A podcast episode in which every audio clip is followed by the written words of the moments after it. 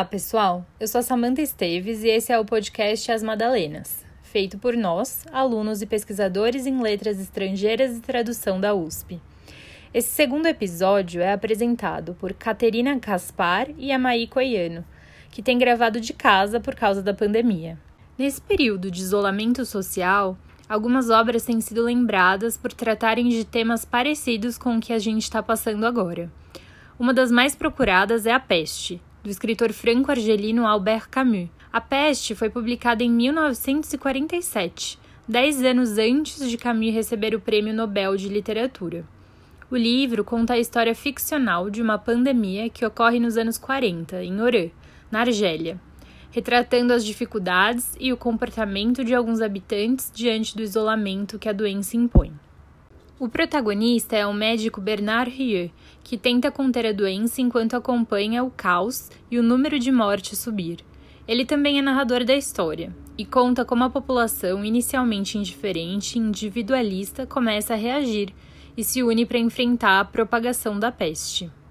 Nesse sentido, a obra mostra a necessidade de deixar de lado as preocupações pessoais, ressaltando a importância de um esforço coletivo para combater um problema de ordem social. Aqui não há um único herói, os obstáculos precisam ser enfrentados em conjunto.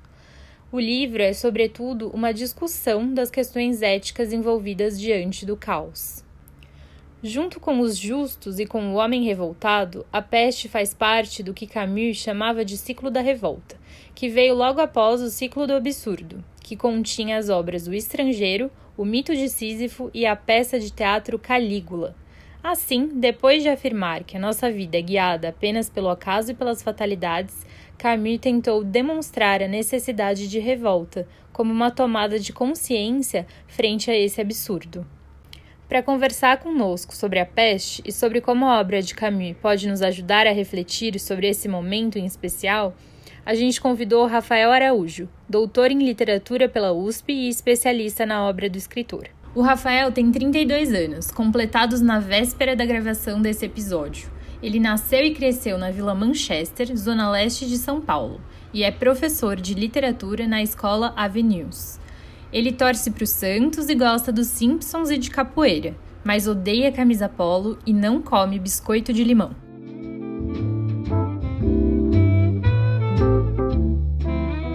Eu sou a Caterina, eu sou a Maí. Rafa, muito obrigada por ter topado nosso convite para essa conversa hoje, principalmente porque são tempos muito sombrios e é super relevante conseguir pensar no respiro que a literatura dá pra gente, né? É, e aproveitando que você e o Camil estão ainda mais famosos ultimamente, né, com você dando tantas entrevistas, é muito importante para nós podermos ter você aqui com a gente hoje para a gente conversar. Eu que agradeço o convite e parabenizo pelo projeto. Então a gente queria saber um pouco mais de como que você conheceu o Camus e qual é a importância dele na sua formação. Eu não vim de uma família muito amante dos livros, não tinha muito uma alguém que me, que me apresentasse livros, né, como eu cresci. Então eu conheci o Camus assim na adolescência. Eu vi a história assim, um desenho, eu lembro de uma revista que eu comprei na época do cursinho de um homem que matava um árabe num deserto. É uma dessas revistas de literatura, eu fiquei curioso pela história para saber como assim, e e parecia sempre uma coisa meio melancólica, eu me, eu me interessei assim, uma coisa fria. E aí eu, eu, eu, me interessei, mas eu não entrei uh, nesse momento uh, na obra do Camus. Depois eu fui fazer letras, eu fiz francês. Eu queria conhecer mais do Camus e por acaso eu encontrei num sebo o, A Queda, uma, uma edição antiga do Ciclo do Livro, de 1982. E aquilo para mim foi, teve um impacto, é uma das leituras mais impactantes que eu já tive, foi muito forte, de maneira que eu fiz minha iniciação científica sobre o livro. Eu trabalhei com a queda na relação com Baudelaire, né? Para quem não conhece o enredo da queda, é um, um juiz penitente que circula em Amsterdã falando um pouco da sua vida, da sua narrativa, e é um livro que não para e você vai acompanhando ali para Amsterdã, andando naqueles ciclos concêntricos que ele aproxima do inferno de Dante. No caminho você fica preso na cidade e a saída é o mar. Então ele vai lá pro mar, olha. Na peste ele também, eles vão pro mar, né, no final. É, então... É, eu não sou muito diferente do caminho nesse sentido, não. e acho mar, que é o que a gente está sentindo mais falta agora, né, talvez uma das é. coisas. É, eu estou no mar de Minas aqui, no meio das montanhas, que já é um consolo. Duplamente longe do mar, mas só queria te dizer isso. Voltando só um pouquinho, você citou a queda, né? A gente queria saber um pouco mais por que, que ela te impactou, assim, qual que é um ponto principal na obra? Diretamente o livro é como se você tivesse ali com o Clamons, né, que é o protagonista. Então ele começa num bar conversando com você. E aí ele vai conversar com você durante cinco dias. E esse discurso dele, ele é um discurso muito sedutor, é um discurso muito envolvente. Ele tem uma melancolia forte, tem a, o cenário de Amsterdã sombrio, tem essas máximas. Eu lembro de lê-lo deitado em voz alta, assim, vibrar com algumas passagens assim, porque ele tem um impacto assim, muito de denúncia. Enfim, para mim havia muita coisa que fazia sentido, que não sei, de verdades, assim, né? E, e, é essa personagem que escapa, você tenta aprender e ele não deixa você aprender, e no final ele, ele revela para você o. Ele é um espelho, o retrato que ele pinta é um espelho. Eu queria muito cavar, entender mais aquilo, como é que aquilo foi construído, e, e aí foi assim que eu fui, fui puxando esse novelo aí, esse fio de Ariadne, é, até depois para os cadernos do Camus e até o doutorado sobre o mito de Nemes. A gente tem algumas informações privilegiadas, comprometedoras. Não. Mas uma delas é dessa origem, porque você contou uma origem muito bonita, né? Encontrar o livro no sebo e aí esse grande encontro, mas uma informante nos disse anônima anônima nos disse que também um motivo que te aproximou do Camus é um motivo mais pop, mais rock pop, que é o The Cure, a música do The Cure, Killing an Arab. Qual é a sua relação com essa música e com The Cure? Não, eu, eu, gostar, eu gosto muito. Eu também, né, achei ótimo. Anos 80 eu gosto muito. E, ah, na verdade, mas eu descobri depois que tinha o The Cure, não foi antes do, do Estrangeiro. Eu li o Estrangeiro e depois eu fiquei sabendo. São esses temas, né? Eu acho que eu, nessa época, meus 20 anos, no começo dos 20 anos, principalmente, eu fui atraído por esses temas essas reflexões existenciais, esse lado mais sombrio, melancólico, é, que tem a ver com esse rock dos anos 80 também, eu acho, de certa forma, né? Que essa... Nos tempos que você só usava roupas é, pretas. usava roupas pretas. Acabou de chegar essa informação pra gente. Eu usava roupas pretas e... E você vê a contradição que é, né? O Camus, o grande Mediterrâneo, né? o escritor de Mediterrâneo Solar, e eu, ah. eu entrei por essa outra via. Mas porque tem. É que eu acho que é muito presente, na verdade, você é, comentou isso, né, essas crises, e eu acho que é muito presente, inclusive, é, você acha que passou também por um momento nesse percurso acadêmico, assim, de será que é a coisa certa? Será que eu estou no lugar certo? Será que eu não estou perdendo meu tempo? Que, a gente sabe até que você é, conta aí pra gente. Você teve um desvio, não teve no Sim. acadêmico no meio do caminho. Mas, mas, olha, mas tem muito a ver com. com Tudo a ver. É... Eu fiz um semestre de direito e aí eu, eu deixei e fui para o mestrado. Recentemente, até um, um, um, rapaz fez um, publicou aqui no Brasil um livro sobre a relação do caminho com o direito, justamente por, pelo esforço dele da luta contra a pena de morte, né? Mas sim, eu fiquei. Não, não era algo muito dado quando terminei a graduação, né, de o que, que eu ia fazer, se eu ia continuar fazendo a pesquisa, se eu precisava é, sair da academia de alguma forma. Mas depois eu, enfim, aí eu acabei ficando mesmo com a literatura. Até estou com, estou aqui estou até hoje, né, trabalhando com, com textos literários até hoje. Eu não me arrependo nem um pouco dessa escolha. E falando da sua pesquisa, no, no capítulo de apresentação da sua tese, você fala do seu contato com a Catherine Camille, a filha do escritor, e na, na, ocasião que você a conheceu, que você se encontrou com ela, é, ela te perguntou do porquê de você estudar o pai dela. Né? E você se embananou um pouco para responder, assim, você conta um pouco isso no capítulo, e ela resume a sua relação com o pai dela dizendo que é porque ele te fala, né? Abre aspas, é porque ele te fala, fecha aspas. É, você poderia falar um pouco mais desse contato também com a filha do escritor, uma coisa um pouco inusitada, assim, eu acho que muito, muito especial também esse tipo de, de contato, né, com o pesquisador. Foi uma experiência incrível, assim, as vezes que eu a encontrei, é, umas três vezes a gente se encontrou.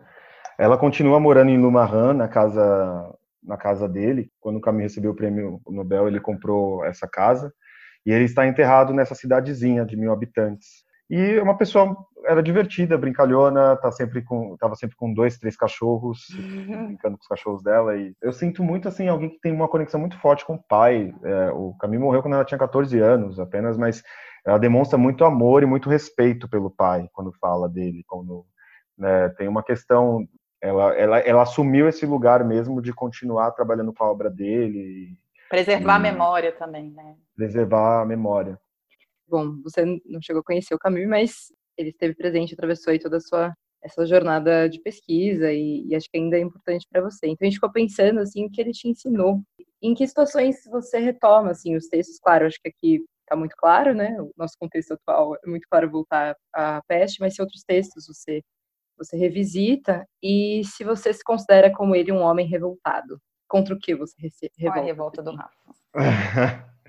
Bom, é, como eu trabalhei com os manuscritos, eu me aproximei mais dos cadernos dele, eu acho que ele me ensinou a ver o lado humano do escritor, né, seus questionamentos internos, suas inseguranças, e com, com isso também uma espécie de fé na própria luz do artista, na sua busca, é, essa fidelidade às origens humildes, né, que ele reforça na obra também é importante, é, a ideia que ele escreve que a gente sempre vai voltar duas ou três primeiras imagens que nós tivemos na nossa vida, que é importante voltar a essas imagens. Nesse sentido de imagem ainda, do ponto de vista da literatura, ele traz essa forma de apreensão do mundo, das experiências, pela metáfora, pela, enfim, não por um sistema de pensamento como forma de conhecimento. É, também aprecio nele a importância do corpo para o conhecimento, né, e as armadilhas da abstração excessiva. E quanto ao que eu me revolto, eu acho que, eu não sei se tenho algo específico, mas eu acho que nas condições atuais, eu estou longe de ser o único revoltado né, aqui no Brasil. Né? Eu acho que quem não está revoltado provavelmente está mal informado. Ou está com a peste, é, então, ou está pego pelo é, flagelo. Eu me revolto contra o desgoverno, contra o genocídio histórico atual, desrespeito e escárnio constante contra a vida humana. E a gente está reunido aqui falar de caminho e revolta, tem um pouco dessa expressão, né? Sim, com certeza.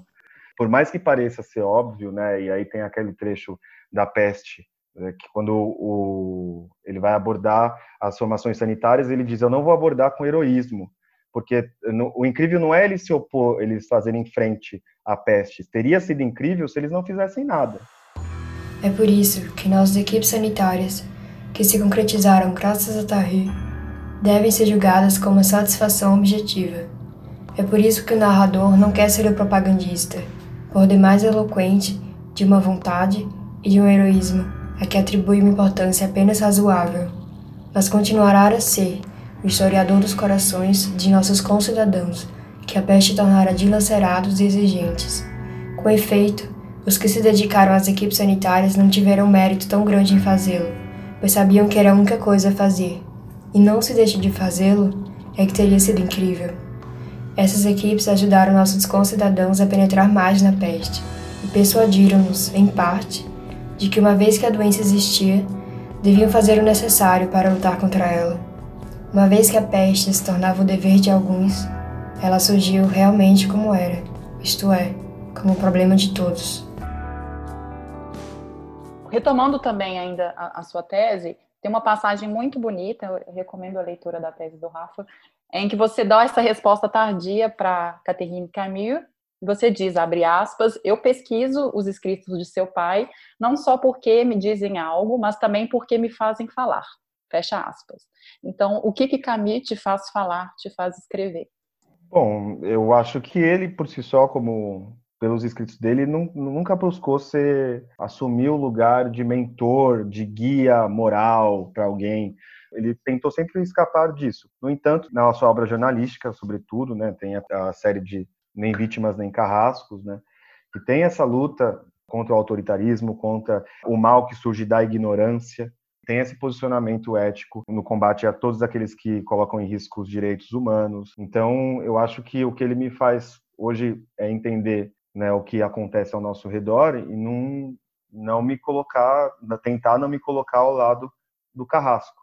Né, tentar, é, acho que ser herói não é possível também. A gente, nós como Sísifos, a gente vai levantar a pedra todo dia e vai tentar só diminuir talvez a destruição do o, o, alcance da destruição, né, da, do, dos males que são feitos. Você podia trazer para a gente, Rafa, talvez um resuminho assim da, do mito, só para ficar contextualizado? Bom, então tem essa personagem que foi punida, né, é, pelos deuses e deve levar a pedra até o topo do, da montanha e depois buscá-la e fazer isso constantemente. o Camus traz como a imagem da nossa rotina, da nossa rotina mecânica. Né? Ele até escreve no mito de Sísifo: você acorda quatro horas de escritório, almoça quatro horas de escritório, volta para sua casa e assim por diante. E aí tem um momento de lucidez em que você percebe que aquilo não tem sentido, mas você tem uma liberdade para escolher como você vai fazer aquilo, né? Se você vai procurar uma explicação religiosa ou ideológica, ou filosófica até, ou se você vai tentar ter uma conduta que aceite essa condição de maneira a amar seu destino. A ideia é que, enfim, a gente está preso, eu acho, a, a, esse ciclo, né? A gente está preso aqui todo dia, principalmente agora, né, né, no confinamento, na repetição. E eu acho que a gente, o que pode fazer nesse momento é não contribuir para ampliar a disseminação da doença e a doença em si, a doença metafórica também, né? Não compartilhar, saber lidar com fake news, né? Saber se opor a, ao desgoverno que a gente tem, é, fazer coro às vozes pela vida humana. Sim, com certeza. Retomando um ponto que você tratou anteriormente, né, sobre ser professor de literatura e essa relação que o Camus traz para você enquanto professor, é, o fato de você ter realizado pesquisas nos manuscritos do escritor no Centro Albert Camus na França alterou a sua relação com a literatura, né? Estudar os manuscritos alterou sua relação com a literatura e com o ensino da literatura? Ah, com certeza, foi muito importante, porque é, eu acho que para mim, assim, quando a gente tem um objeto livro, tem, tem um fetiche em torno do livro como algo que foi sempre pronto, que foi sempre que está tudo ali muito organizado e perfeito. E, e para mim, chegar nos manuscritos, chegar ao processo, me fez perceber muito mais o lado humano da composição, como que você organiza ideias, como você estabelece coesões, né? É, nos manuscritos do Camus eu vi que ele numerava alguns argumentos do homem revoltado, para ele conseguir conectar por números alguns. Quando eu vou organizar um texto meu, quando eu vou preparar uma aula, alguma coisa, a gente pensa indiretamente a gente não que a gente vai usar a mesma técnica do escritor, mas a gente reconhece esse lugar como uma, um lugar constante na criação, o processo, né? Porque conhecer esse processo de, de, de criação do Camus também interferiu no seu processo de escrita, né? Que você disse que você começou a escrever cadernos também. Sim. É, quando eu escrevi a tese, não foi um texto tão linear também, não foi uma coisa tão. É, eram ensaios isolados que eu amarrei por um mito, pelo mito de Nêmesis, as diferentes expressões no mito de Nêmesis. Até é engraçado, porque é contraditório nesse sentido, né? Embora eu tenha que ensinar um texto começo, meio e fim, ainda mais no ensino médio, trabalhar com os manuscritos me levou justamente a questionar a unidade da obra, né? Como o que é a obra, o que não é, o que, que... Sim, e a própria ordem como uma algo forjado, né? No final das é, contas. É, isso, exatamente. Que vem depois, exatamente. muitas vezes. Então... E aparente desordem é uma ordem em si também, né? Bom, pensando em ordem, desordem, viver na desordem com ordem, desordem. é, pensando a gente voltar para a discussão da pandemia. A gente tem até um dado aqui que a peste está entre os livros mais vendidos na França, na Itália, né? É, teve, né? Mas quando estava no pico nesses dois países, e que as vendas no Brasil aumentaram 65%.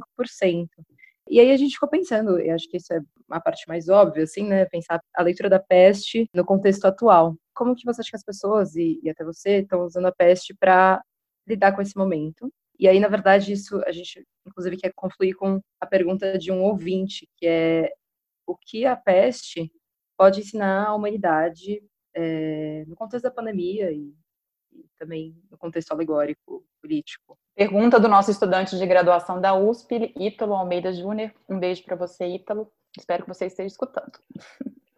Primeiro, eu acho que a peste contribui para trazer essa reflexão existencial presente em toda a obra do Camus, né? A morte absurda pode chegar até nós de maneira arbitrária, suprimindo qualquer sentido da existência. A peste nos leva a pensar em como estamos levando nossa vida, quais são nossas escolhas, né? Quando lemos o livro, vemos as personagens em busca daquilo que realmente importa. Parece que ela traz essa urgência para a gente, né? a urgência de uma pessoa, uma pessoa doente sente, uma pessoa como o próprio Camus teve a tuberculose.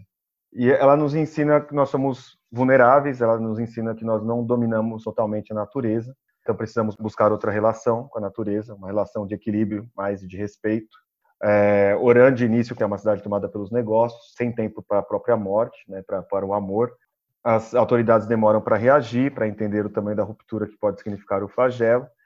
E nesse sentido, o livro mostra, ele mostra até padrões de comportamento da humanidade diante de grandes acontecimentos como esse. Né? Não, sou, não foi só na ficção em Oran que se agiu da mesma forma ou agora ao redor do mundo, né? Nós tendemos a desconfiar da peste porque nós tomamos nosso domínio pela natureza como algo garantido. Apesar desses espetáculos inéditos, Parece que nossos concidadãos tinham dificuldade de compreender o que lhes acontecia. Havia sentimentos comuns, como a separação ou o medo, mas continuavam a colocar em primeiro plano as preocupações pessoais. Ninguém aceitara ainda verdadeiramente a doença. A maior parte era sobretudo sensível ao que perturbava seus hábitos ou atingia seus interesses. Impacientavam-se, irritavam-se, e esses não são sentimentos que se possam contrapor à peste. Primeira reação, por exemplo, era culpar as autoridades. A resposta do prefeito, diante das críticas de que a imprensa se fazia eco. Não se poderia propor medidas mais flexíveis que as adotadas?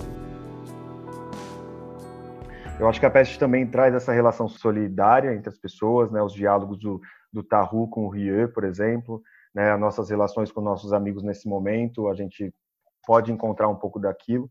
Não é só o, o lado negativo da pandemia, né? Tem esse lado da, da companhia, o valor da amizade, né? Desse do amor fraterno e, sobretudo, a necessidade de testemunho. Né? A gente vê muito as pessoas dizendo: ah, a pandemia vai mudar o mundo, nós vamos nos tornar mais solidários. Eu não sei né, se a gente vai se tornar mais solidário. O que eu sei é que é, a gente vai precisar manter a necessidade de testemunho e de narrar e de manter uma narrativa da busca da verdade se contrapõe a todo esse discurso que a gente está ouvindo nesse momento.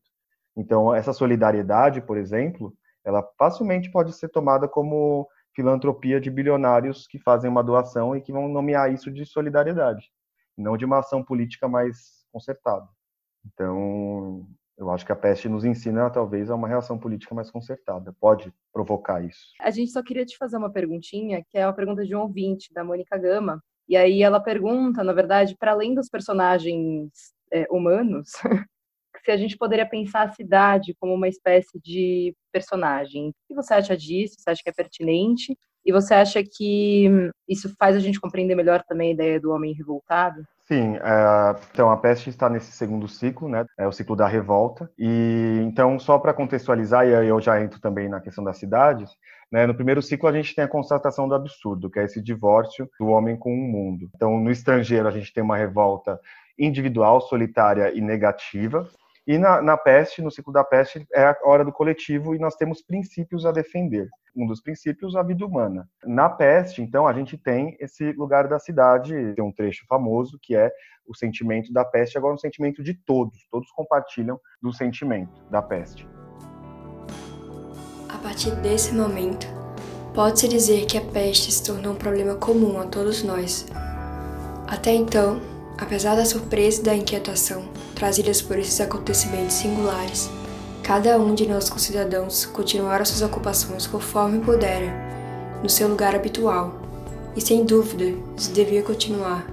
No entanto, uma vez fechadas as portas, deu-se conta de que estavam todos, até o próprio narrador, metidos no mesmo barco, que era necessário ajeitar-se. Assim é, por exemplo, que a partir das primeiras semanas, o sentimento tão individual quanto da separação de um ente querido, se tornou subitamente o de todo um povo, e juntamente com o medo, principal sofrimento desse longo tempo de exílio. Então, a, a cidade ela é apresentada inicialmente como uma cidade que, que tem uma efervescência econômica, uma intensidade, um pouco do, do que tem São Paulo, essa Oran, né? É, a gente vê que ali pulsa a vida, é, até espaço para uma descrição lírica, né? Ao longo da peça a gente vê o vento, o sol, as árvores, as flores. O cheiro das flores, né? O cheiro das flores. É, no mercado. Exatamente. É, mas é uma cidade intensa, né? É, dinâmica, econômica. As pessoas estão buscando ali ganhar dinheiro de alguma forma. Elas se amam com pressa, elas não, não têm espaço para morte. Tem algumas outras cidades assim na obra dele, ou com alguns traços semelhantes.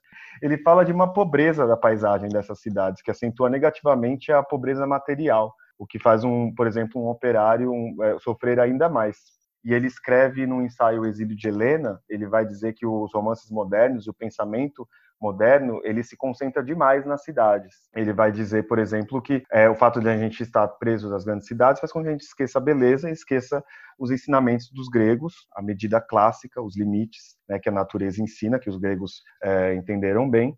E aí ele vai, esse ensinamento, de certa forma, vai ser imposto aos habitantes de Orã, né, com a epidemia que vem de fora e os acomete. É, Rafa, é, sobre a, a, visita do Camus ao Brasil em 1949, é, em que contexto se deu essa visita, né? Como que, como que foi essa, essa passagem dele por aqui? E se você tivesse o conhecido na época, onde você levaria o Camus para tomar um litrão? Essa pergunta é muito boa. É, bom, bom, primeiro sobre a, a vinda dele, foi pelo consulado, era um programa que ele viria para a América do Sul dar algumas palestras. Ele veio em 49, em julho, foi uma viagem de 45 dias pela América do Sul, muito intensa. Ele foi para Recife, Olinda, Salvador, Rio de Janeiro, veio para São Paulo, foi para Iguape, foi para Buenos Aires, Montevideo, Santiago.